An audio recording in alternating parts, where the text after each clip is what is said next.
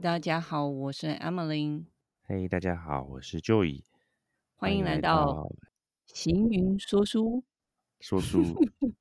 啊，行云说书，哎，好，哎，今天又来到行云说书的时候，是然后我们今天这本书是什么呢？今天这本书还蛮特殊的，为什么我嗯觉得它很特殊？是因为有两位说书人，就代表这一本书它一定是非常吸引人。它的书名就是《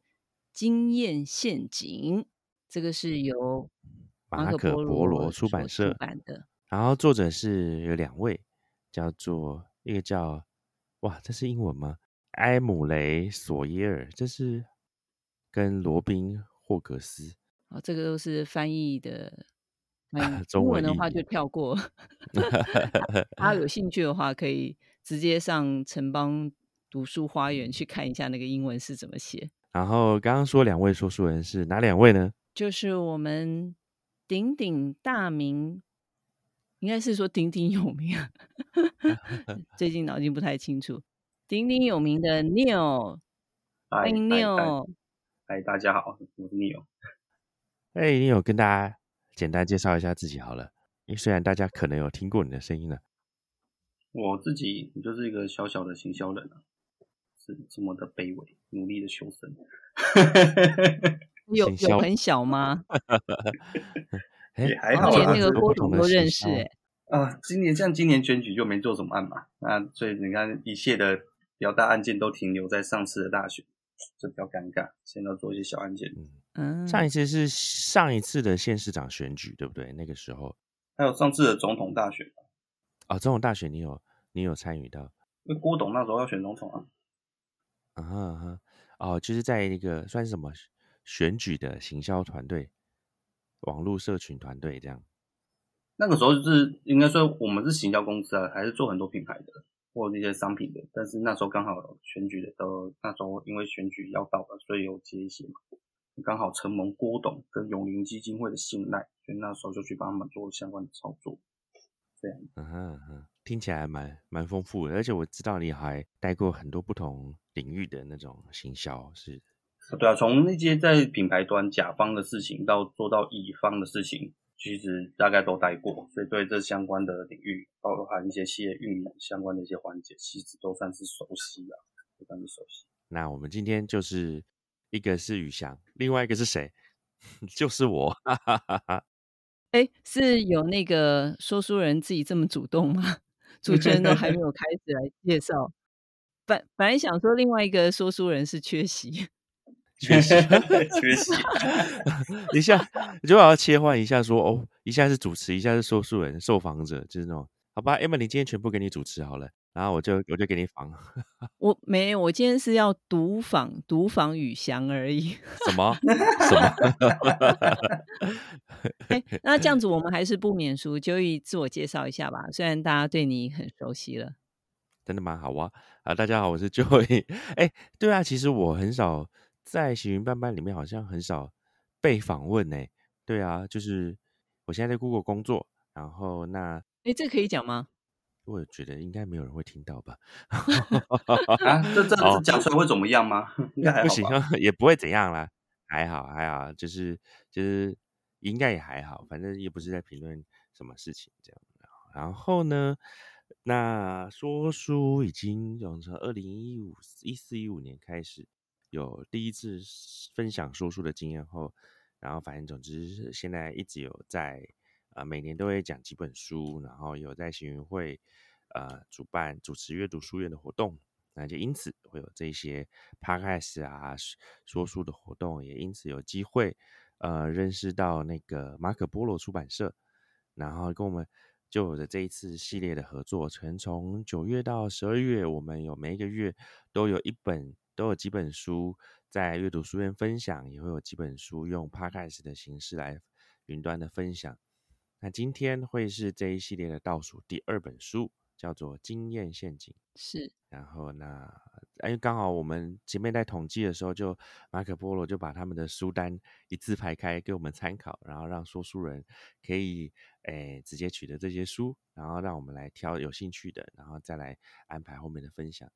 那刚好我跟宇翔，我跟 Neil 就一起挑到了《经验陷阱》这一本。我现在我有两个问题，想要问一下两位说书人。第一个问题就是，你们两位啊，有没有觉得自己在做决定上面都会想很多，会举棋不定？哦，我前两天才刚刚被人骂念这件事情。哦，OK OK，那 Joey 呢？决定事情哦，我好像我决定事情有点慢呢。我决定后又很容易，也不是容易变来变去，就是我会因因情况然后去做改变。然后有时候人家会觉得说：“啊，你怎么变来变去这样？” 所以还是有一点举棋不定，对不对？对，但是我我我发现我的个性好像是，呃，在熟悉阶段会很慢，但是一旦熟了之后就超快。所以有经验了。对，好像。经验对我来说蛮重要的，这也是我对这本书名有好奇的原因。这样，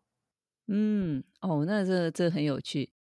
第二个问题的话，可能宇翔可以比较感，就是感受比较深，就因为你是做行销嘛，有没有会觉得，就一定是要随着潮流，然后会去就是不断的追赶？嗯。我们以前都在追着追着潮流不断追赶，但后来后面我有时候会发现说，就是还是要做一些呃长久以来不会改变的东西，这个行销差才可以做这件事情才可以做得远。当然也是要看客户的状况，因为我刚刚讲这种可以做得远的东西，通常是做品牌，因为品牌比较久嘛。那你像跟这本这次讲的这本书有关系的，像一些政治啊、选举这些相关东西。这种东西绝对是跟着当下潮流，而且尽可能的耸动，尽可能的去激发情绪，尽可能的让大家根据情感去做选择，而不是根据理性、根据数据、根据过往的、根据一些政策或这些东西去做判断。所以其实它在根据客户的状况不同，其实是很大很大的一个差异。OK。哇，两位那个回答都很棒，我想这个是一个很好的开始。尤其是刚才就有讲到一个重点，是经验对你来说是很重要，对不对？对，就因为我好像我自己有一个想法，就是如果我现在接触一个领域的时候，呃，这个领域我我我会花很多时间去确认，但前提是这个领域我有兴趣，然后我也想要花很多时间去。啊，找出这一个领域的一些套路跟潜规则，但是在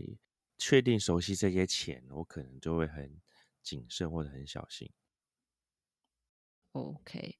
所以这样子是不是有一点轨迹可以看到两位为什么会选择这本书？可不可以聊一下两位为什么会选择这本书呢？哦，我的部分蛮单纯，是因为我自己的工作除了做行销之外，很大一部分是做顾问，就是他们管理商或者行销上面的顾问。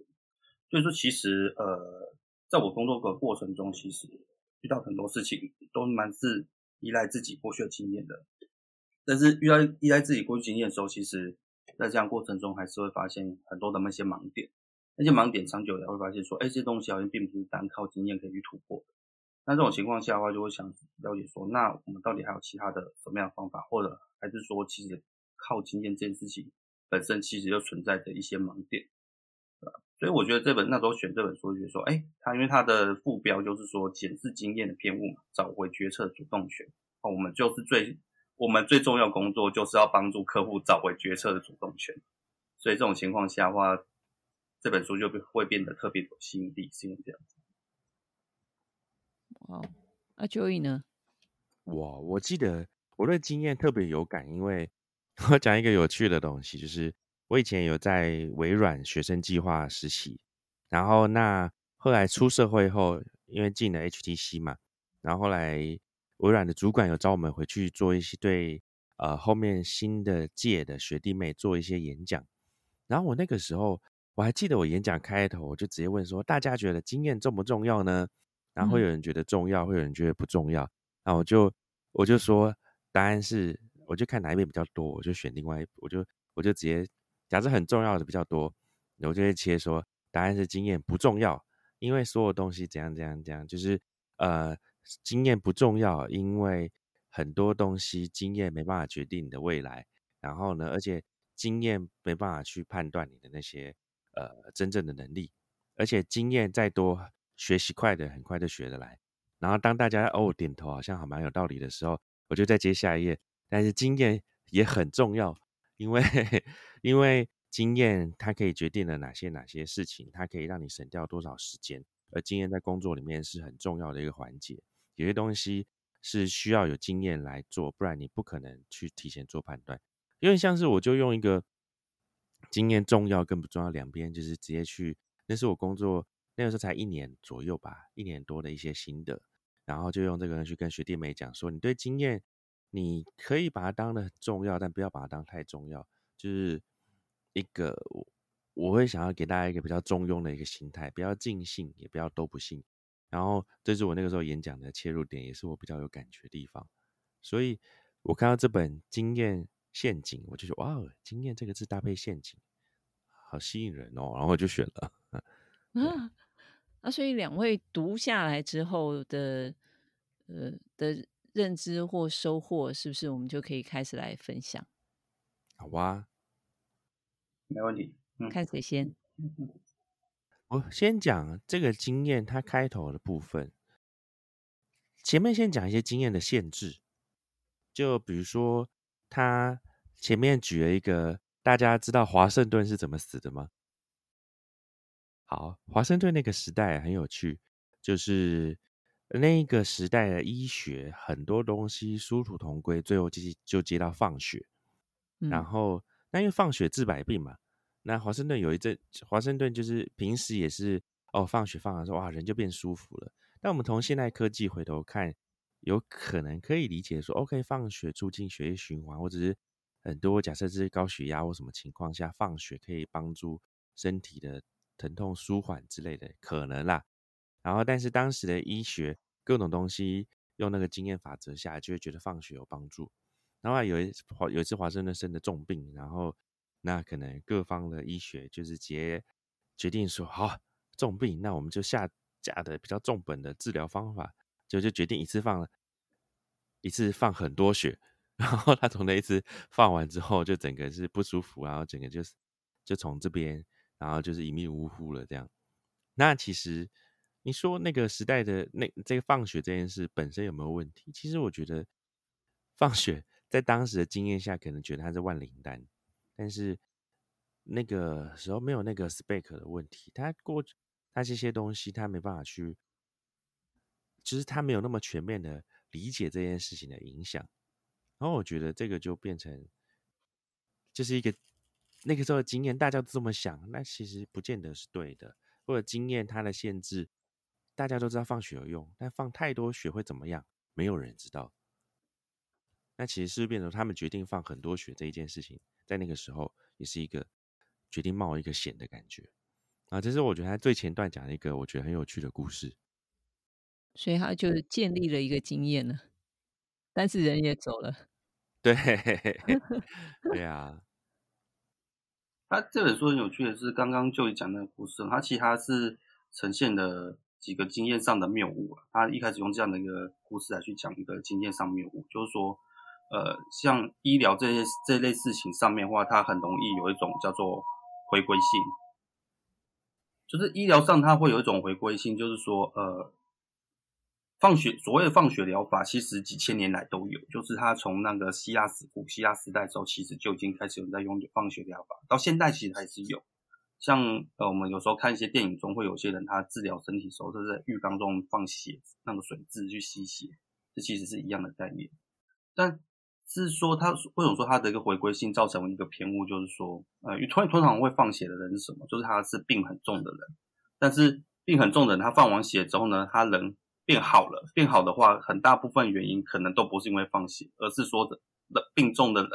你做了不管做什么样的医疗措施，他就是会恢复，或者是他没恢复。那没恢复的话，大家就说把它当成失败案例，就扫入历史的尘埃，大家就遗忘这件事情。但少数恢复的人呢，大家就觉得说，OK，那我就觉得这件事情是有效，所以它这变成是一个产生一个错误的一个经验的一个归纳出来。那大家看到说，哦，有几个案例之后，就觉得这个东西会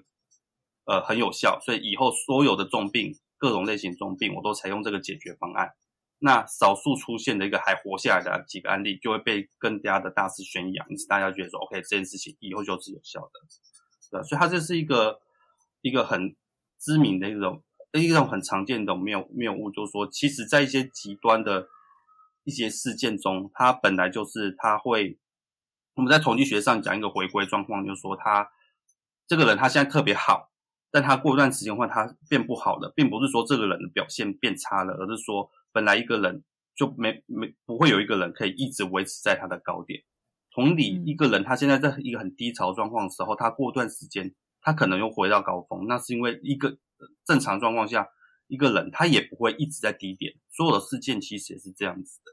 所以他在一开始的时候，这本书中他还提到一个很有名的一个案例，就是讲《运动画刊》，这是美国很有名的一本杂志。那这本杂志它有个诅咒，就是说只要登上它的封面的人，过不久他就会。就会受到诅咒，因此他呢就会开始走下坡。例如说，他今天你这个队伍跟棒球队，你拿到了，你快要拿到总冠军了，那大家觉得你现在战绩很好，啊，最后他就会失败，就没拿到总冠军。或者说，这个人他现在是一个很有名的演员，然后拍的戏的什么东西都很厉害，票房很好，大家就他就登上封面，然后说他很有机会拿奥斯卡影帝，哎，最后什么奖都没拿到，这是很常见的状况。但是它背后原因是因为这本。杂志，它因为它很有名，而且它是很有指标性的影响性的，很很有影响力的。所以说这种情况下，说登上去的人，登上杂志人版，就是他真正在上升的高的阶段中，而且已经接近高峰的，接接近顶端的人。所以接下来情况下，正常来讲，他本来就会后面会开始走下坡，反正是正常的。就是他采访的每个人，他后面还继续往上走的话，就代表说，反而是这本杂志的编辑或者选择采访人员的这个。工作做的不确实，因为你访问到的并不是正在这个领域中的一个很杰出、很顶尖的一个人，所以他后面才会持续的一直上涨、持续的成长、持续的创造更多的成就。所以他这是一种统计学上的一种回归上的一种谬误，造成说像刚刚那讲的放血的一个经验，或者说刚刚讲运动化刊的这种诅咒，那其实都是一样的状况去发生的，这样。哎，这个是蛮有趣的。对这个例子，我会做一点补充，我觉得蛮蛮好玩的。就是它本身这个画报，就是等于是全球，等于你相信，就把它当成，如果现在举例的话，等于是最重要的杂志，或者是说全球那种人物、时代人物啊什么之类。所以通常就是顶峰的人，他一定是追封面，一定是当时最。顶顶峰最卓越，或者说在这个领域达到一个最高成就的阶段，所以除非这个人再创高峰，不然通常常见情况下，他就会在这边下来。然后雨翔，你知道这个时候我读到这边时，我想到什么例子吗？什么例子？我就想到那个跟马英九握手的人就会出事这件事情。哦哦，这件事情我我那时候也想到。哎，我我讲一下这件事情的背景，是因为我们有一个共同朋友，刚好。呃，出现说马跟马英九握手，说死亡之握这个传言的那个当下时候，那个朋友刚好就是他的幕僚，对，就是那位朋友，他说就是因为他那时候是幕僚嘛，然后马英九那时候是总统，那总统的话，他的行程拆分的话都是用分钟在算的，那分钟在算的情况下，他每每次的接见或者去握手或者去参去参加行程，都一定要是那个时期很有指标性的。可能是那个领域特别杰出的人物，或者那个领域特别成功的，或者发生什么重大事件。所以，当他一年下来握了上万双手之后呢，某些人总是会有看到说，他们从顶峰下来时的时候，或者说某些人他可能就会出一些意外。这其实都是很正常的事情，因为你握的人数多嘛，好几万人中总会有几个人出现一些状况，正常。然后再把这些抓出来。对啊，取样偏误啊！其实我看到这个的时候就觉得说，他列一堆例子出来，真的很好笑。但问题是，大家都清楚知道，也不用，我觉得应该只有愿意理性的人才会清楚知道说这个是取样偏误。但讨厌他的人就说，对啊，马英九死亡之握，我会觉得很好笑。哎，我想到我以前 有一年过年跟我妈去拜年的时候，走村拜年，在桃园大庙。然后那个时候，哎，怎么有一堆维安？就刚好，就那个时候是马英九进来大庙要拜拜，不，大庙这边好像的一个行程的时候。然后我在人群里，哎，我跟他击掌击到啊。然后之后呢，，Joy，哎，所以就上礼拜圣节时开到没有了。这这就是时间的偏误，之后，对对，好几年之后那个结果出来是，哎对，没有，当然就不是这样子讲的。哎，跟你可以说跟他击掌后啊，我进了 Google 哎，那你看这个，其实这个就是莫名其妙的取样啊，对啊，所以我说这种东西可以拿来当玩笑话讲，但是嗯，我觉得啦，很多时候这也是另外一个角度，就是心里有偏误喜好，那可能对这件事就会有自己想要的角度的判断。但如果我们呃，而我现在结论，我现在讲的结论跟这本书结论有点像，就我们要清楚知道自己是基于什么原因来下这样子的判断，自己的经验是基于什么原因而出现。然后，然后这边我想要来补充一下这本书前面对经验的一些属性的一些设定，我觉得也还蛮值得大家参考的。所以他说，经验是一个过程，就是哎，你过往的一些过程的一些累积。然后经验也可以是一个商品，就是说我们执行经验的结果，或者执行每一个人拥有的经验，其实都会变成这个人可以去市场上以人力的角度来交易的一个点。还有一个地方是经验关乎于个人，就是就是经验它是每个人经历的事情，但同一件事情，呃，在场所有经历的人有可能有不同的感受。这边说这些经验其实。它可以帮助个人，但其实这也是很大的限制。然后，那我觉得这是他对经验的一个前提。我觉得还蛮蛮蛮有一个解释性，以一个开头的角度来看。嗯，所以关乎个人，就是你在跟那个马总统击掌之后，你的那个结果是好的。没有，我这个 根本没有想那么多，就是大家。就是我相信啦，相信大部分的人都是哇凑热闹，然后哇，这不管你支不支持这个政治人物，或者是就是当每个当下哦有人围过来，就是 类似这种感觉。那个时候还是他人气还蛮旺的时候。嗯，不过制造这种落差也是，就是人总是喜欢八卦，茶余饭后有一些话题，是不是这样说呢？我我得说，那个想出这个梗的那个人，就是。他应该有成功的创造一个词或流量，这样。嗯，哎，那这就是宇翔在做的吗？可以，可以这么说。哎，所以，所以这样子那个经验对你来说，是有没有为你创造过？就是在你工作上面有一些什么样的帮助？呃，像这本书中提到的一些东西，他讲的一些错误的经验的概念，哈，讲到一个很重要的东西，叫做选择设计。就是说，呃，我们很多的选择，人生中或者说我们在挑选商品的过程中，做很多决策过程中，其实当下的选择，我们以为我们是自己选择的，但是是因为它后背后其实是因为有一些，不管是在媒体上面的一些操作，或者是说在这个选项上面可能有故意做的一些某些特别的操作，让我们不自觉的就会选择到商家或者说某些政治人物或政党。特别希望我们去选择选择的这个东西，但这背后是因为他做了很多的设计。最常见的东西就是说，我们讲的叫做误导性的问卷嘛，就是那个问卷中的题目，你要照着去回答出来之后，它的结果就会是你偏向某个政党。例如说，你就是特别的、特别的反核能，或者说你特你照那问卷写写完，就会是结果就会是一定是会是反核能，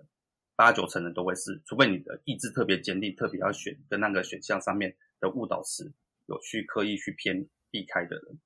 但这像这种这的状况下操作出来的民调，当然那个结果就会是很多其实很不准确的。但是这些东西就在在媒体上被再被放大嘛，然后再告告诉大家说，呃，其实有这么多人也是反核，所以你要一起来反核，因为从众效应又又会开始出现。那这背后的一整个操作，其实就是我们现在讲的，就是说，不管讲说政治领域的操作，或者说讲行销操作，在商品上的操作，或者说在一些。呃，决策上的操作，很多时候都是像这样子去做一些操作。那它这个操作的背后的话，就是说，让很多人以为我是根据自己的经验再去做选择，那其实不是，而是你前面收到的选项的设计，或者是说一些我们在你的认知过程中收到的决策的一些讯息上面的做的一些操作，因此让你以为我自己做这个选项，但其实这选项是已经被我们操作过，让你知道，让你觉得说我就是要选这个东西。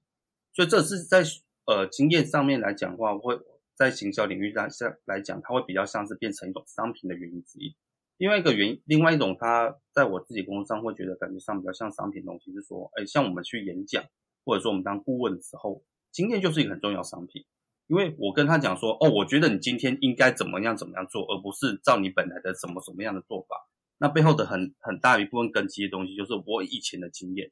根据我以前的经验去，他等于他们花钱买我的服务，是要买我以前给的。所累积的这些经验来告诉他们说，现在怎么样做是比较好的。这种情况下的话，经验其实对我来讲也是一种商品。所以在好用的地方在这个地方，但是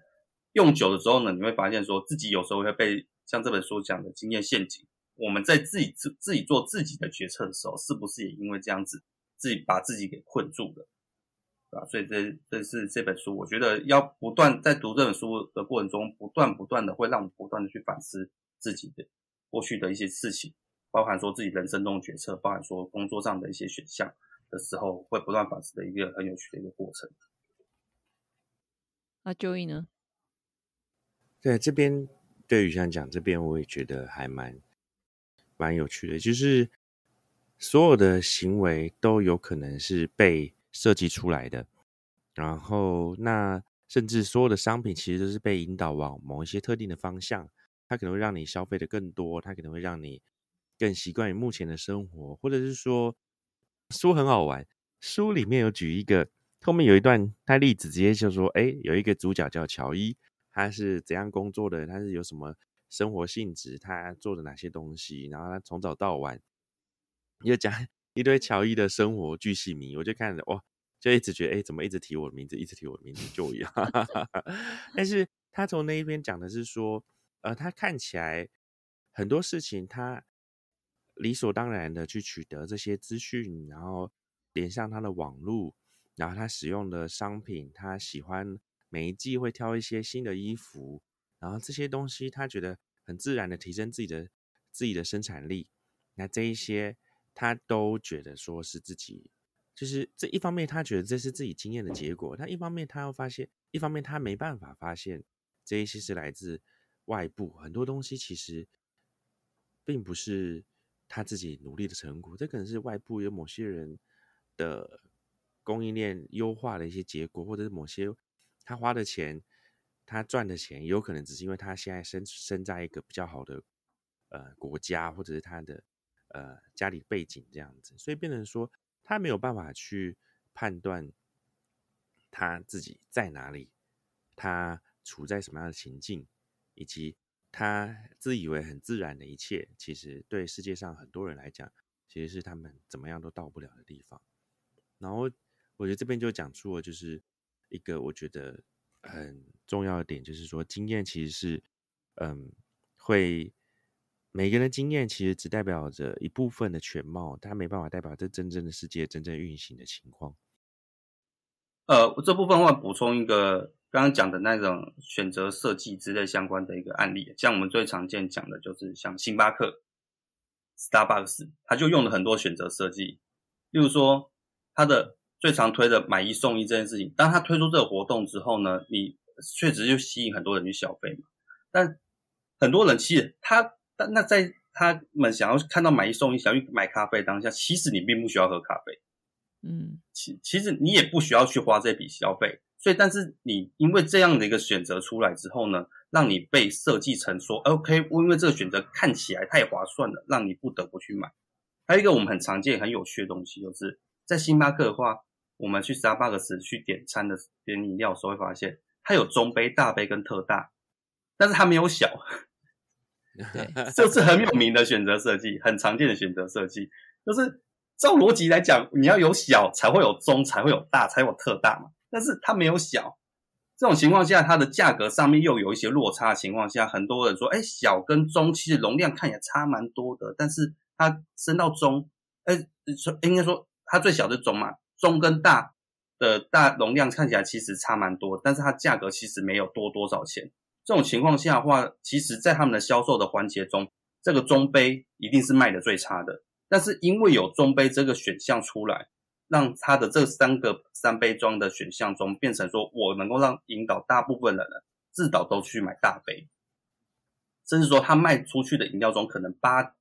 七八成以上都是大杯或特大，很少很少会是真的是中的。这就是一个很有名的选择设计。但是当我们在点饮料当下的时候，会觉得说，OK，是我自己选择，觉得好像大杯比较划算，所以说我自己来，所以说我决定买这个。但其实并不是，而是我前面我们已经设计过，让你觉得说，你看起来看到这个几个选项的时候，就会觉得我买大就是划算。但其实这件事情是你已经进入了一个被设计过的选择，而且其实是一个错误的经验的一个偏误，让你变成说，你不因为这样的一个设计，因此让你。花了更多钱再去买这个饮料，就是很很常见的案例。我举一个例子，Emily，你听听看，如果是你，你会怎么做购买选择？假设今天有一本书，你对它有兴趣，期待它出版很久了，然后现在上架后，它在可能网络上的价格是电子书七十块，然后呢，你买实体书一百三十块。但是第三个选择方案是电子书加实体书，也是一百三十块。请问你会买哪一种？哦，我一定是一百三，两种都有。对，然后这个就是这个就是书里面讲一个很有趣的东西，就是有时候它增加一个选择，是制造你对它意图诱导你购买的那个选择的价值感。也就是说。如果正常，他只有提供刚刚以刚刚那个例子来讲，如果他只有提供前两个商品给你买七十块、一百二、一百三，那搞不好很多人说哦，我要环保，我现在不需要买实体书，我买电子书自己回家看就好。一定会有一定比例的人落在这个地方，于是这些人的消费就是七十块。嗯，但是一百三十块是你对这本书实体书的印象价值，但是如果他一百三十块含电子书，那是代表说原本想买电子书的人。都会大部分的被引导到，我还是两个都买好了，然后啊一百三实体书也有诶，然后它的价值就会觉得说一百三含电子书比起来，是不是实体书一百三的那个，大家就不会买一个一样价钱少一样电子书的商品，相对着想买电子书的也有可能被引导过来买这个版本，于是想买电子书的人增加了消费。那想买实体书的，哎，没变，他消费一样，所以其实目标是引导后面那个人买过来这边，所以这个就是一个诱导性的消费，这不就像是星巴克中杯、大杯、超大杯，那那个中杯的价格跟大小，就是诱导你去买大杯跟超大杯的，对啊，那这个就是一个这一些 就是收录在他呃不自由的选择这个章节，他说设计过的体验让我们丧失主导权，我们以为我们自己有在选择。实际上，我们选择的项目都已经是被引导好的，就是我们都被设计了。我觉得是诶，因为刚刚讲的那个星巴克经验啊，的确是像我们在有时候在点星巴克的时候，哎，同事就会说：“哎，M，你怎么不选择大杯？只差五块诶，只差十块诶。啊，可是他那个 size 就会差很多。的确，若是这个时候你就是没有那么理性的话，绝对会去选择大杯的。我 always 没选大杯，那我有时候有我会觉得超特大杯太大，但是我每次选中杯就会觉得我好像有受委屈，所以我就是那种会选大杯的人。你看是不是？他其实他的那个定位就是定在大杯，不是特大，也不是中杯，所以它主要销售量应该都是集中在在大杯。对，依它的设计。哦，讲到这次事情哦，就是做这种选择上的设计哦，其实就是行销的工作中很大的环节。然后还我们想到，我们其实很常讲一个很有名的案例，就是讲牙膏，就是我们正常刷牙的时候，牙膏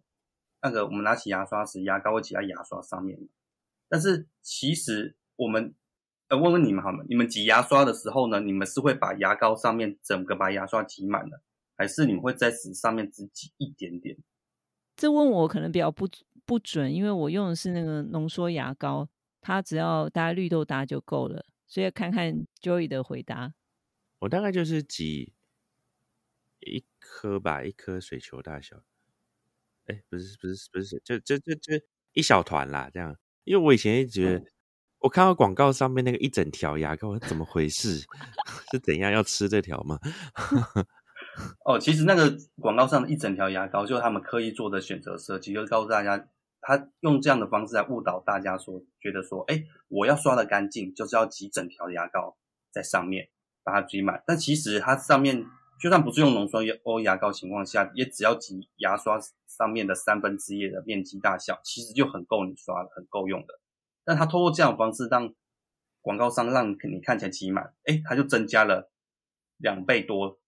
的消耗量，让它的一个牙膏的消耗量更大，因此它们的销售量就会产生更多。这也是一种设计上一种呃行销上的一种设计的一个一个选择上的设计，通过这样方式去让大大众或者消费者觉得说我应该要这样做才是对的。没错，这个对，其实对女生哦，像有些那个化妆保养品也是这个样子，就是啊，他在给你试用的时候，他绝对不会涂很少，就是可能你已经要买了。啊，这个量啊，这样子使用啊，就是你你量太少，可能达不到效果，你就要多 啊，所以他那个你再回去购买的那个时间就会缩短。啊，这些都是很常见的案例。是是。好，我想要讲另外一个，呃，切到另外几个，这个先讲一段小的，我觉得书里面有一些蛮有趣的一些故事跟例子。其实我发现呢。网络上的书斋，大家好像都是在条列那些书里面的道理。可是我发现读完这些道理，每个每一句读当下都会觉得哦，蛮不错。对，一二三四五六六个重点，然后呢，每一个各三个条目，你就会觉得好像学习到很多东西。但是因为道理它没有画面、没有感受、没有过程，其实看完就会忘记，就像学校老师教课一样。可是懂得讲故事的情况下。真的会让人记住的是故事，所以我们还是要，我我后来还是觉得说，会想要把目标放在哪些故事带来哪些内容里面。那我现在讲的是说，它有一个部分在讲说兴趣这件事情，兴趣骇客有些东西，呃，你看起来好像照路，或者你有一些突发奇想，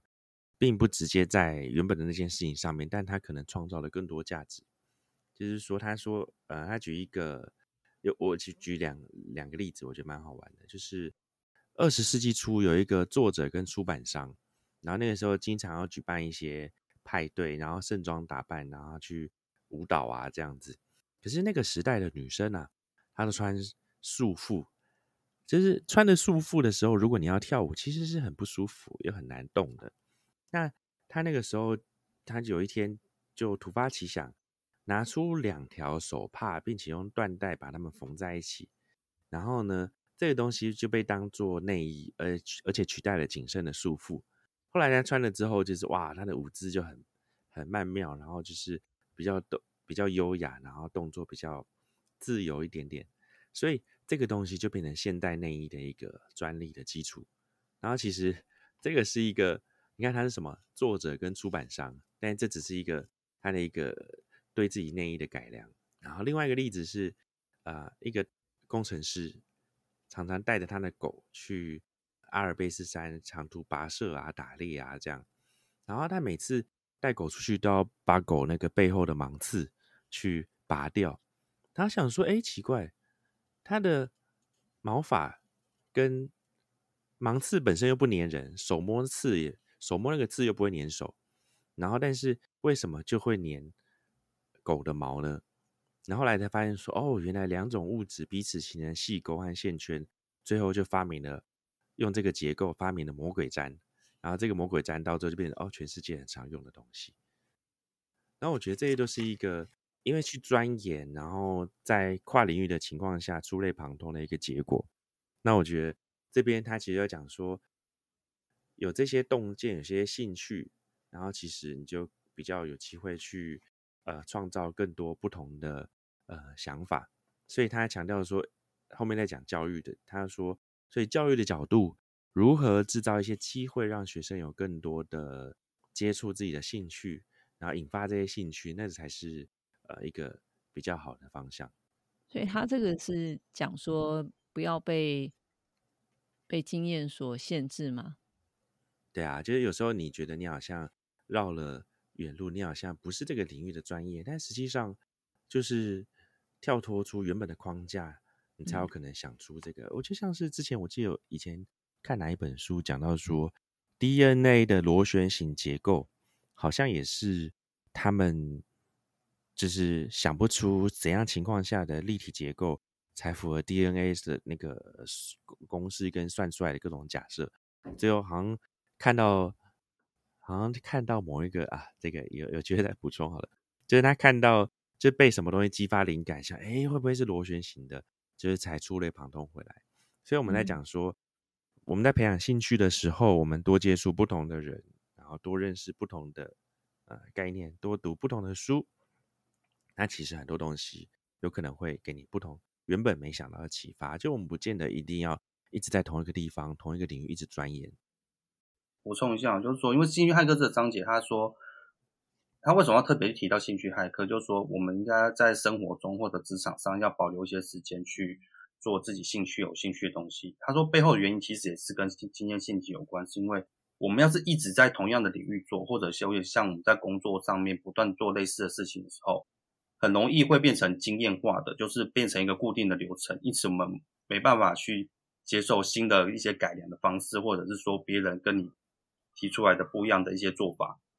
而会习而会变成说习惯说，哎，之前的人都这样做，我之前也这样做，那我现在也应该继续这样做，而不是想说我要怎么样去把这件事情做更好、更有效率或最佳化。那这件事情最有名的一个案例的话，就书中有提到，就是也是就业公司最有名的一件事情，就是他们讲说，Google Google 这间公司呢，它呢，呃，很有名的一个政策，就是说里面的一定阶级以上的员工都可以在把自己十趴还二十趴的一个时间去用来去做一些自己有兴趣的专案，不管这个专专案是做做一些新的一些软体或一些工程的一些研发，或者是说做一些工作上流程的一些改善，就做一些他们有兴趣的事情，都希望他们希望透过这样一些有兴趣的事情来去激发出他们除了本来的工作内容之外，有更多的一些想法来去改进这工作的的一个所有的一些成效。因此，也这样的状况中很有名的一些案例，像是说，包括包含 Gmail 这样一个一个系统，还有说 Google 里面的一些很多现在大家觉得很创新的一些系统，Android 的呃 Android 的这些相关的系统，这些东西其实也都是在这样的一个兴趣保留的大家十趴的一些高阶工程师或一些经理级以上的保留的十趴的一个时间，他们做自己有兴趣的过程中的东西的过程中而去被开发出来的，也而现也事实上这些东西也确实成为。呃，Google 到现在为止的话，都是一些很重要的一些收益来源。那这样子，实际就要问一下 Joey，嗯，就是你实际在工作上面是，对，那个就看那个，到讲完这一段后，要不要跟公司回报？哎，对呀，搞不好到时候要剪掉，那算了，随便先这样。其实公司它，呃，我们有很多方案是说，有时候。有些工作是你可以去选择百分之十五趴工作，或者是呃公司内部会开一些缺，而这些缺有点像是说，呃你要比如短暂的三个月、五个月、三个月、六个月去参与另外一个部门的某些方案，或者是说某一些工作是百分之二十趴 job，那这一种那可能是资源性的事情，可能是活动性的事情，那其实公司有意识让有意识的去设计让员工。的工作有一些工作以外的事情。再举一个例，我们这几年的绩效考核又多了其中一个十趴十到十五趴左右的一个目标是 community，就是参与社群。也就是说，呃，举例，你参加了入选的今年参与了今年的服委会，或者说你今年参与了公司的 ERG，就是公司。的，比如说 Google Pride at Google，就是呃 LGBT 同志相关社群，或者是说 Woman at Google 女性 Google 的权益的一些各种的不同的 group，你有十趴到十五趴的绩效分数来自这一个的参与度，那是不是代表说鼓励大家说，呃，我不只是工作本业做好，或者是在工作本业之余，你也可以参与一些对大家有帮助的事情。那其实变成说，哎，公公司的大家就是。会像是个大型的社群一样，每个人都除了工作以外，还会帮忙负责一些其他促进整体的事情。那这些东西增加更多交流，那当然也是工作的动力跟一些各种创意的来源的可能性之一。那大概是这样子一个。所以，所以你觉得加入行云会对你这十到十五趴的 community 的绩效分数是有帮助的吗？哎，是公司内的 community，公司哦，靠，要公司内啊。对对，行云会讲行云会当然是。能力跟朋友跟那个增长见识的角度啊，对啊。我这样子问好了，我我现在问问，因为刚才就会讲这个关系到公司，你可能会考虑说不一定能够上。那我这样问你啊，因为大部分公司，尤其是台湾公司，不太可能像 Google，它是有可能让员工有十 percent 的这种，你可以保留兴趣去做一些不同的专案。可是就你们个人。就 Joey 或是宇翔，因为宇翔你是自己做嘛，所以你自己可以主导。你自己真的自己在公司在工作上面，你有为自己就保留部分的兴趣来去活化自己。那或者是 Joy，你除了说在你公司之内外，你有在做就去避免这种兴趣骇客吗？请问一下两位。诶，先讲，因为像我们做说书这件事情嘛，当初也是公司工作以外的话，我们是因为自己的兴趣去发展出来做的一项项目。然后包含说，我们现在像最近，哎，前几天跟一些朋友在讨论说，我们想要做自己的短视频频道，做 TikTok 或者是 YouTube 的 Shorts 这些相关东西，这其实也是偏我们自己兴趣出来的东西，就是说，哎，这东西好像是有搞头，而且觉得好像好玩有趣。那我反而是觉得说，其实在这种好玩有趣的情况下，反而有机会去激荡出更多不一样的火花，而不是说一直都在做过去一直以来重复在做，甚至已经变成一种可能变成身体的自然反应、反射反应的一些东西。反而对我们的人生长期来讲的一个成长的绩效来讲话，其实帮助不大。多尝试一些不一样的东西，多做一些我们有兴趣的东西，它有时候它可能会反过来去帮助我们。本来的本业或者本来在做事情上面有一些额外的一些成效，其实这也很有趣啊，也会突让我突然想到说，之前我看过哈佛商业评论里面有一篇论文，它里面提特别提到一件事情很有趣，就是说他说所有顶尖的运动员，就这样参加奥运啊或者是世足的那些运动员，他们除了在不断的锻炼自己本来最擅长的那项运动之外，例如说菲尔普斯他是游泳嘛，或者说像最近世界杯足球赛，C 罗的那些。那些人，他们最擅长是踢足球嘛？他们持续的锻炼踢足球的技巧，或者持续锻炼游泳的技巧，其实对他们成绩的提升到某个程的是某个程度之后呢，就基本上不会再有任何的改进。所以反而这个时候呢，他们应该要去做什么？去做本来在锻炼的运动以外的运动。这件事情也是变成一件很有趣的事情，就是大家可以去看最近的一些运动相关的新闻，越来现在越来越多的 NBA 的球星。他们开始去打高尔夫，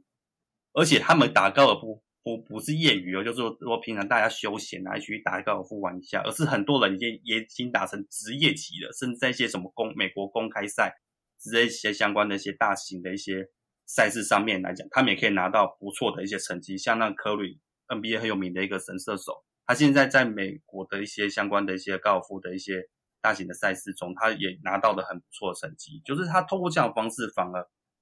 做这些其他的兴趣的一些运动，反而可以有效的去让他本来的事业，本来 NBA 的呃打球的这个活动中的这些成果，哎，因为有做其他事情，反而让这件事情又在被更更加的往上提升。这都是一个我觉得我像我自己生活中，或者说刚刚讲的一些其他的一些领域上面来讲，都可以去参考的一些经验或者案例。那 Joey 呢？我这边想要其实接到那个。讲另外一块，这本书我觉得蛮重要的点，就是说经验对于风险预防这件事情。那书中有一个蛮蛮精彩的例子，我先跳书中例子以外，我先看看我们自己好了。呃，如果说这一次 COVID-19 是一个全球的黑天鹅等级的事情，那我们要说这一次的意外过去，难道没有任何机会、任何经验可以去帮助这一次吗？哎，其实是有的。以前不是有 SARS，那个时候也非常严重，甚至 MERS 后面还有一个，就是 SARS 后面还有一个 MERS。然后其实像这些，都是曾经也引起大规模传染的做法。那我相信这一次 COVID-19 全球的呃应应对策上，所有不足的地方，甚至所有呃做得好或者慢慢演变出来的一些方法，其实都已经跟之前 SARS 或 MERS 后整个医疗团队、公共卫生的一些经验是有关的。但是问题是，为什么这些经验还是没办法帮助这些点？那其实他要讲到说，经验对风险之间的影响。书中有一个例子是说，呃，以前那个他就问说，经验能不能准确预测灾难？他说像是呃，之前有发生过，呃，美国有一一个飓风，然后飓风来，飓风来时，其实各地都会有各种防范措施。但是比如说某一个地区的某一个地区，它其实是飓风高风险的一个地点，但是受过调查之后，发现说，它可能一千户里面只有三十几户有买飓风相关的，哦，只有百分之三十九的人有买足够的保险，即使他们住在是容易遭受天灾袭击的区域。照理说住这种地方，应该要大家都要有保险吧？那但是对这种风险的意识不够，是不是代表说大家对这件事还不够谨慎？以前还有一个例子，就是有一个。二零零四年的时候，在美国墨西哥湾有一个伊凡飓风，Ivan，那个时候重创了墨西哥湾、加勒比海一个美国东南部，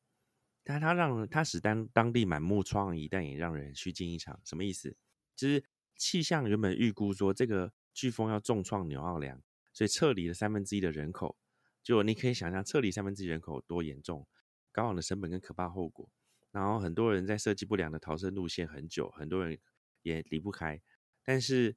后来这个飓风绕过了纽奥良，OK，看起来是好事。但是是变成大家在这个时候一定就会去批评政府，说你看浪费大家多少力气，制度设计不好，跟我没事嘛，浪费了那个，这不就像是我们常常遇到的台风假，台风 来之前大家多紧张多怎样，就哎没有啊，台风就是看电影的时候啊，这不是这种情况，但实际上。在这件事发生之后，那有一个专家，他就发表一篇问，有一个呃社会学专家，他在研究自然灾害对那个地方的影响的时候，那个虚惊一场，让他开始去分析自己的担忧。他就在一个杂志上面发表一篇，假如伊凡飓风没有绕过纽奥良，会发生什么事？详详细描述了自己基于证据的结果，发现说这个有可能带来。呃，数万人流离失所，然后数百人呃死亡，就是可能会，而且大大多是当地的弱势族群。然后这一件事情，当当时有一些些涟漪，有一些议员就是有看到这个报告，但是这件事情出了没多久，就造成了卡崔娜台风。然后那个时候还想要联络他，希望得到他建议，但是已经来不及了。后来卡崔娜台风大家应该都知道，就是成千上万的人啊陷入了。悲惨的处境，然后还淹水啊什么的，就是变成一个专家，其实早就提出严正警告了，但这些都还没有用。为什么？因为经验有一个特点，我们前面讲经验属于个人，而这些没有经历到这些悲惨报告的个人，是不是就不可能学到这个经验？从头到尾，只有这个专家，他这个报告跟读过他报告的人，会因此仿佛拥有了这个经验一样，对。这些巨大的风险有更高的注意力，有更高的觉知意识，但大部分的没看过这个报告、没有被台风肆虐过的人，就会没办法想象台风有多严重，于是他们就会成为出事的时候弱势的那一些，就会是受伤最重的这些人。你看这个是不是很有趣的点？所以我发现经验其实你再怎么样的经验，你还是有可能帮助不了。自己，因为其实经验这件事情太关乎个人。那你要怎么样让更多人对经验有感？那这个时候就是那些灾难片出现的意义了。有多少灾难片出现了之后，不同领域灾难片出现的时候，大家开始增加这方面的意识。那我觉得这个也是一个有趣的接入点。所以风险这件事情，就是书上这边讲说，风险跟经验之间。不见得能够及时经验，不见得能够及时提醒我们，它也不见得能够准确的显示潜在的影响。然后大家都知道要重视防灾，但是预防措施不见得大家都会有，就是会让我们低估未雨绸缪的重要性。然后措施的经验，就像是没有经历过前面那个台飓伊凡台风的伊凡飓风的人，那他就会错过在这个经验下好好的保护自己的观念。对啊，然后当然还有一个数据解读的问题。如果你现在收到的数据跟你对这个世界的认知不一样，那其实你该怎么做选择？说真的，我们也我们的判断、我们的决定其实是很很微小的，真的很不容易。这样子，我想要提问一个问题耶。他在这边的一个章节，就跟 Joey 刚才所叙述的这些事情，它是相呼应的。就因为大家都是希望说有一个成功的人生啊，都要什么制胜秘诀啊，所以他有个章节就是说啊，为什么别人的的成败经验不能够用在自己身上？可是，一般我们在市就是在市面上。几乎你说演讲，大家都是在百分之八十应该都是在分享成功的经验。那两位读了这本书之后，因为这经验是属于个人的嘛，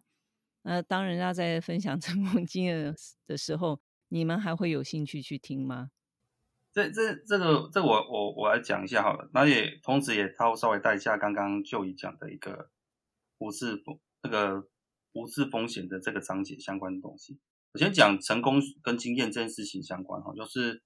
像我自己去演讲的时候，我们在讲一些成功案例的时候，说实在话，在一个演讲的场合或者是说上的这些东西的时候，其实因为很我有很多朋友出书，所以说那实际上私底下跟他们聊的时，候，会发现说他们在写这些书，或者说在对外演讲过程中，包含我自己，其实我们自己在讲这些东西时，都会省去很多细节。那省去的细节。省去细节这件事情，其实并不是刻意为之，而是说像书中的章节有限嘛，或者是说演讲的时间有限，变说你很多细节本来就没办法去讲，你只能去讲那个成这个成功经验中最精彩的那个部分。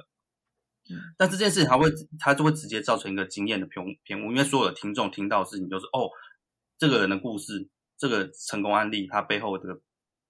发展就是感觉上就是这么的顺遂。哦，我觉得原来只要做到这几点，我就会成功。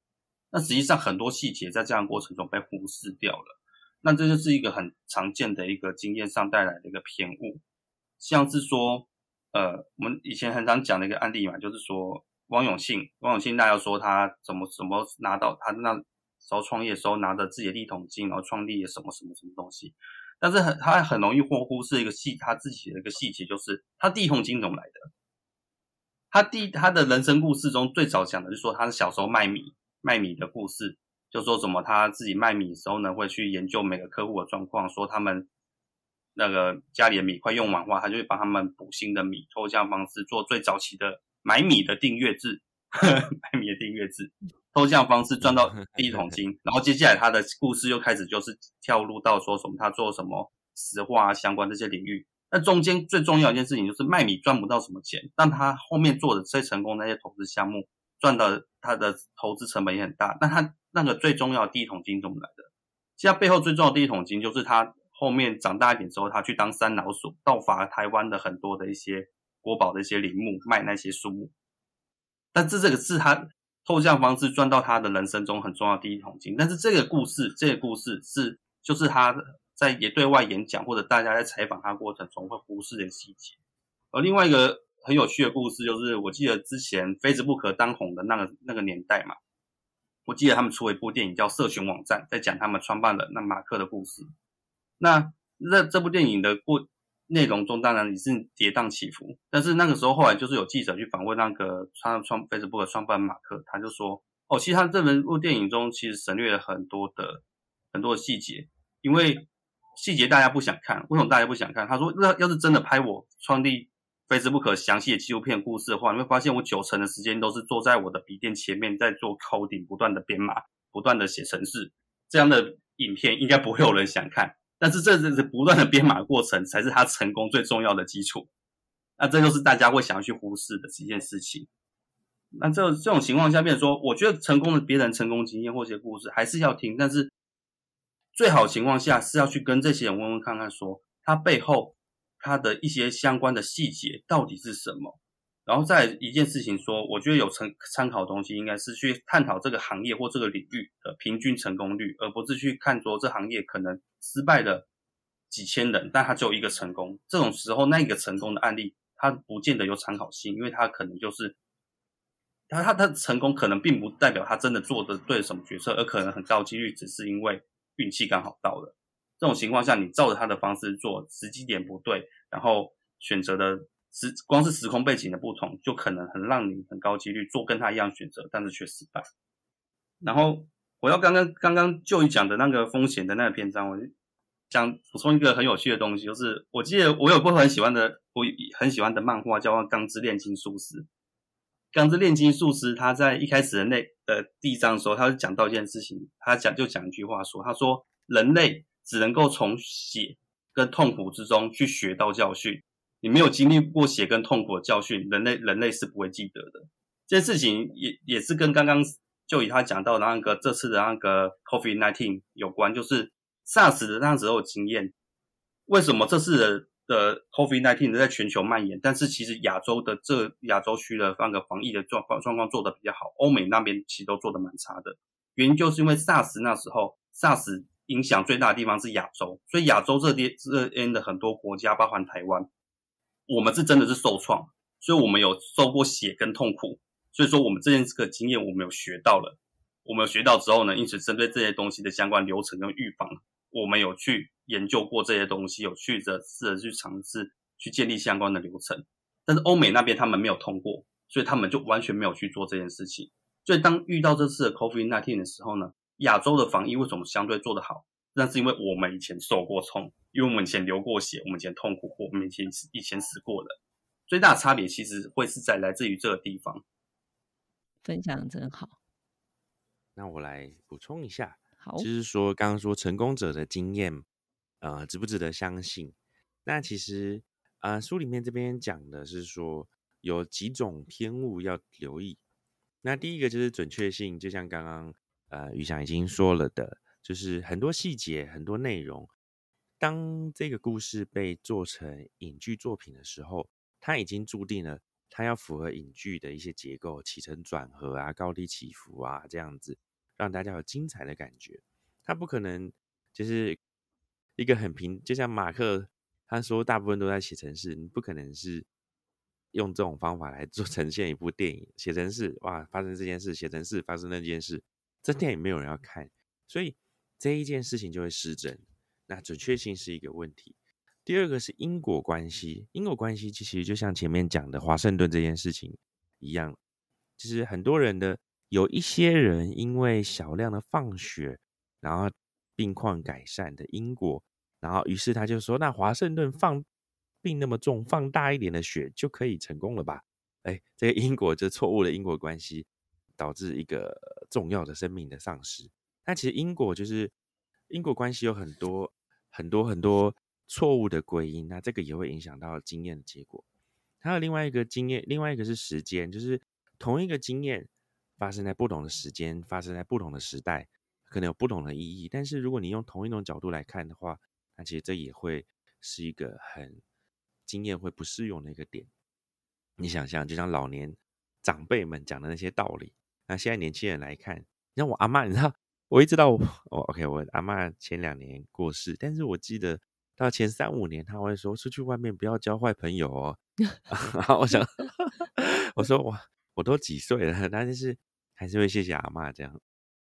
那另外一个是要思考的是经验的一个成功人家成功经验的故事，还是要思考的是复杂性，就是有些事情的呃影响，它可能有很多的因素，很多的变因，但是。它可能有非常多个体或变异的一些因素在里面，所以其实很多故事、很多传达的过程中，它都过度简化。那其实这个经验真的值得参考吗？这个要谨慎的确认。对啊，那这些就是经验一些我们要留意的一些各种角度的点。在这本书，它已经快就应该算是最后章节，因为之前都讲到很多。就是有关经验的偏误啊，其他等等，可能你也不要太相信自己的经验。可是这个章节它就有说是要找回自己的经验，这个章节他所想要表达的重点是什么呢？他这个章节其实他，我觉得他有一个很重要的一个概念，就是说我们找回经验。他这件事情我可以去讲一个东西，就是说像刚刚讲的一个血跟痛苦这个教训嘛。这件事情其实它里面有讲那个东西叫做人的适应作用，就是我们应该去找找出说我们当初。发生某些事情是当下的经验，而不是现在去回想的经验，那其实是有差异的。就是我们刚发生事情是当下的处理或当下的感受，跟现在可能过了好几年之后的感受是不一样。因为随着时间过去，我们人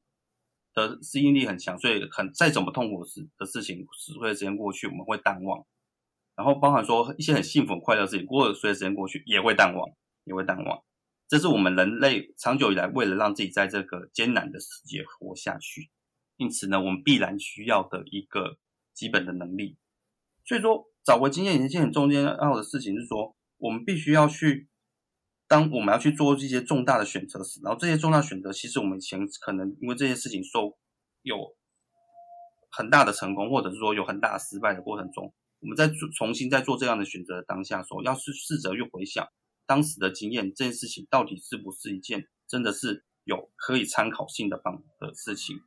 所以说，应该说他的所谓找回经验，而不是，并不是说让我们回就直接参考之前经验，而是他前面的这些章节也不断的去跟我们讲一些经验上容易出现的偏误，还有说怎么样去调整我们检视经验的方法之后呢，让我们可让我们应该要有一套方法去。思考说，现过去的经验到底有哪些是现在可以接近的，然后哪些事情其实是偏误的。像他在前面的章节中，他有去特别提到一个东西，说怎么让我们自己去减少这些过去的经验造成的一些偏误，而让我们过去的经验变得是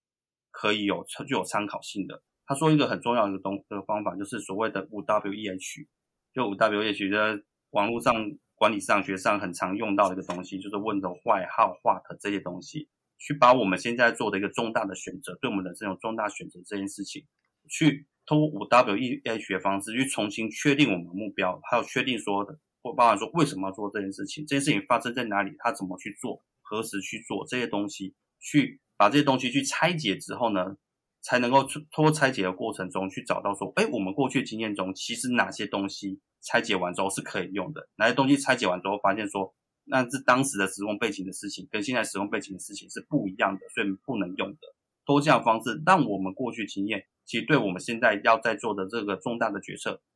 能够有帮助。是这样，是所以说，他所谓的找回自己的经验，并不是纯粹的去回想过去经验，而是一个透过一种转化方式去无存清的过程之后，再把这样的一个经验拿来去做我们接下来一个重大决策的判断来去使用，这样。那我呃跟着宇翔讲，再补充一个点，就经验上面有一个，其实在其他书上也看过一个定律，叫做风中定律。风不是风中产足的风中，是那个山峰的峰跟终点的终。Peak and peak and roll，peak 就是高高点嘛 End 是终点嘛，roll 就是定律。风中定律其实就像是。你经历一件事情，你的大部分的经验会留在这一件事情的最高点与最低点，就是风，然后以及终点，是 end。所以变成这个应用在很多地方，就是你参与一场球赛过程中高潮迭起，一直领先，一直领先，哇，射进了漂亮几个球，就最后逆转败，等等，那你这个记忆经验基本上 ending 就是差的。你可能记得几个最高跟最低的画面，但是你的结论会是差的。但如果过程中一直败，一直败，一直败，但是最后啊，经常生小孩，从头痛到尾，痛到尾，然后生小孩过程中哇，很漫长，都很痛，可是最后孩子出来了，那个终点是好的，那你其实那个痛，你可能会记得最痛那几个 moment，像黄小胖就拿这个来讲成笑话，哈哈但是像最后孩子生出来了这件事情，就会下一个好的、幸福的一个注解，这个就是经验的一个。先天的一个限制，这在我们心中可能会记得最好、最好、最坏的那几个高点、低点，以及最重要的终点。所以，像这个经验，这个会让我想到，刚刚我在看那个找回自己的经验这一段，其实他提醒的点，我觉得有点像是很多在讲说活在当下，或者是什么正念觉察这种角度的面向，就是你要去理解你现在感受到的眼前的事情跟你的经验，如果有所抵触的话，那你的当下在哪里？你的眼前是什么？那有时候也有可能，因为我们太适应了眼前的事情，我们的经验变得又不准确，那这该怎么办？那其实我觉得这边列了很多参考的面向，但是重点还是提醒我们说，呃，做决定的时候，我们要有意识的理解到说，这个经验有没有有没有影响到我们的判断，然后我们正在适应的方向，有没有可能也会影响到我们创造新的经验啊，进而影响了我们对眼前这个情况的判断。所以回到当下很重要，回到你真正的眼前的情境很重要。然后做出真正理性好的判断，然后呃是一个书上在讲的点这样子。哎，我补充一个小一个小故事，因为刚前面有说多讲一些故事，像你刚刚讲的风中效应，最有名的案例就是 IKEA 还是 IKEA？IKEA，因为 IKEA 最有名的案例就是说，呃，他在他们你每次去那边买完东西之后下来之后呢，那边都会有十块钱的那个冰霜霜那个冰淇淋嘛。然后它十块钱冰淇淋用料其实还不错，大家每次买这个就觉得说看超便宜，看超好吃，妈的有个划算。所以在它这个用的就是风中效应中的中这个效应，你说大家在每天要离开，每次离开 IKEA 时就买了一个很划算的东西，而且觉得超便宜。因为这样的一个做法，因此让大家觉得感觉上好像 IKEA 东西都很便宜，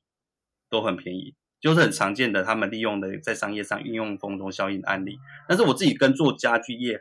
呃。做家具、家居相关领域的一些朋友去聊过，其实 IKEA 里面他卖的很多东西，其实他用的质料，还有说他卖的价格，其实很多时候输给外面很多厂商，就是他可东西比很多厂商还要贵，但他用的料其实是更差的。但是为什么大家每次买到家具想到这些东西时，甚至说在台湾很多的企业，他们在去办做办公室采购时，第一个想到的就是 IKEA。因为那个双擎让他感受到 IKEA 东西好像都很便宜，就是因为这样子，这是一个超级超级有名的案例。但其实他们都买贵了，自己都不知道。不，我我自己觉得他还蛮成功的一块是，他也在卖一个一个想象和幸福感。因为他说他已经把你的家，可能你的卧室、客厅，或者甚至有些是 office 的那种，他他让你。可以看见，然后大家就会把自己的家已经想象成那样子，就全部搬回家就最简单了。嗯，我觉得那个情境也是一个点，对啊，创造一个舒适的体验。你在这边有那个空间的想象，然后于是你就会在 IKEA 的经验中有哇，坐在哪一个沙发这样子房间这个空间，创造了一个舒适的一个峰值。那这个就形成你经验的一个过程，这样。对，是这样。那我们这本书最后啊，其实呃，ending 的部分，我觉得我觉得很有趣的是，很多这本书看起来像是某人的博士论文，我猜，因为它后面大概有将近多少页，将近二百九十五到多少五十页左右的注释跟明谢，对，五六十页，所以我觉得。有些 社会学的书啊，其实它就像是某人博士论文，再给它做成白话版本，然后去写出来。然后，所以像这种论文，其实它有可能就是研究，OK，这次就研究经验跟各种领域的经验的一些陷阱。所以它结论，你知道，你做完一堆研究跟一些数据之后，你要写出有意义的结论，但是要写出一个 solution。可是问题是，通常这种东西不见得能够解决很全面的 solution。那我们就来看看作者怎么做结，我觉得蛮有趣的。他大概就是说，结论就是我们他提出一个概念叫做经验教练。我们想象有个经验教练在身边，负责发现经验的潜在缺陷，并且提出警告。然后要考量哪些呢？有一如果这个经验呐无法提供可靠的知识，甚至造成你错觉的时候，三个重大征兆。然后你要去察觉这些侦警讯。然后会就可以迅速针对盲点找出症结点。第一个是可得性偏差，第二个是不当的参考基准，第三个是漏洞百出的信念。你会发现这几个点大概就是把前面讲到的所有偏差都给都给整合进来。比如说可得性偏差讲的就是经验是不是以结果为依据，经验是不是以选择性的结果做依据，或者是以个人观察为依据？那代表这些经验其实如果是，那其实这些经验就没办法为你现在或为你接下来遇到的事情当做参考。然后不当的参考基准，就说像前面讲的因果是错的啊，或者是说摄入了牵涉更过多的那个诱人的安逸情绪选择，这是讲说很多外部性的问题。你现在过得很舒适，你现在做出的判断，其实你忽略的其实是因为我们现在在一个安全的地方，或者是有可能暗藏一些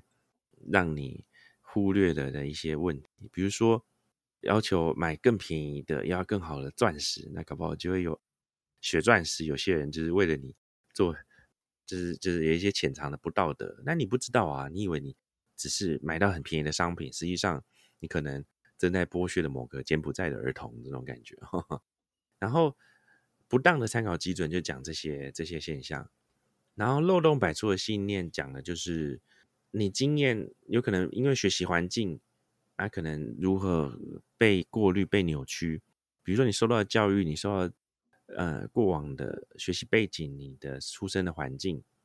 那这些可能对你的经验的环、经验的判断、经验的根据有影响。另外是跟经验跟决策者有关，就是说决策者的经验，也就是你公司老板的经验，他有可能影响到他对很多事情的判断。那这些，他说书中说透过。经验教练想象仿佛一个经验教练去指出，嗯，这个经验不能判，不能参考哦，你要注意更理性的事情哦。就像刚刚宇翔讲的五 W H，怎么去在当下在眼前去做出确实的理性的判断？那这是一个呃书中对一个经验这件事情要保留的一个一个意识，然后他希望大家。能够留有经验的好处，然后避免经验的坏处，大概是这本书作者给的一个结语。看看雨翔有没有补充的？补充的部分就是，呃，我觉得看完这本书之后的感受就是，经验这个东西，它其实是适合用来帮助我们去做什么，去做一些常态性的事情，常态性的判断，但是。